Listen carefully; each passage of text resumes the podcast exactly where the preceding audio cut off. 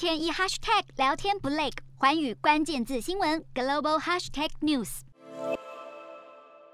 在俄罗斯主力战舰莫斯科号传出被击沉消息后，克里姆林宫回应，确实看到了战舰沉没的影像，但无法证实影片的真实性。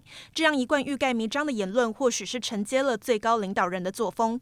俄罗斯总统普丁在十八号主持经济会议，高调宣布俄国成功抵挡住西方的经济制裁。普丁宣称，对俄制裁不但失败，还反过头帮他打击了西方国家的生活水准。普丁如此有自信，倒也不是没有原因。俄国今年首季经常账顺差约合台币一点七兆元，创下历史新高。卢布汇率大致上也恢复到开战前水平。不过，观察俄国居高不下的物价通膨以及持续飙升的失业率，也让各界对于普丁声称俄罗斯经济已经稳定下来的这番言论打上一个大问号。寰宇新闻刘庆文综合报道。